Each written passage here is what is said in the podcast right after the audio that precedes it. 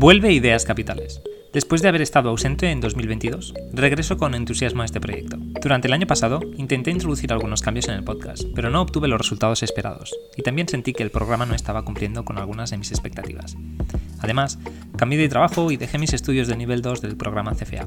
Todo eso hizo que seguir el podcast fuera más complicado para mí y dejó de tener un poco de sentido. Y sin embargo, a medida que pasaba el tiempo empecé a echar más en falta trabajar en este proyecto. Por eso Idea Capitales vuelve, pero con algunos cambios. El enfoque principal del podcast no estará centrado en las entrevistas. Mi intención es mantener un formato similar al que tenía antes, pero con algunas mejoras. La primera es dar mayor estructura y organización al contenido. La segunda es tener una misión clara para este podcast, proporcionar educación financiera de calidad.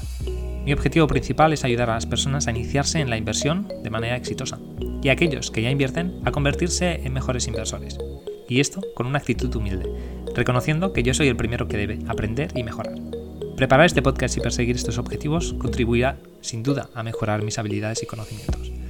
Y esta es mi principal meta y razón de ser del podcast.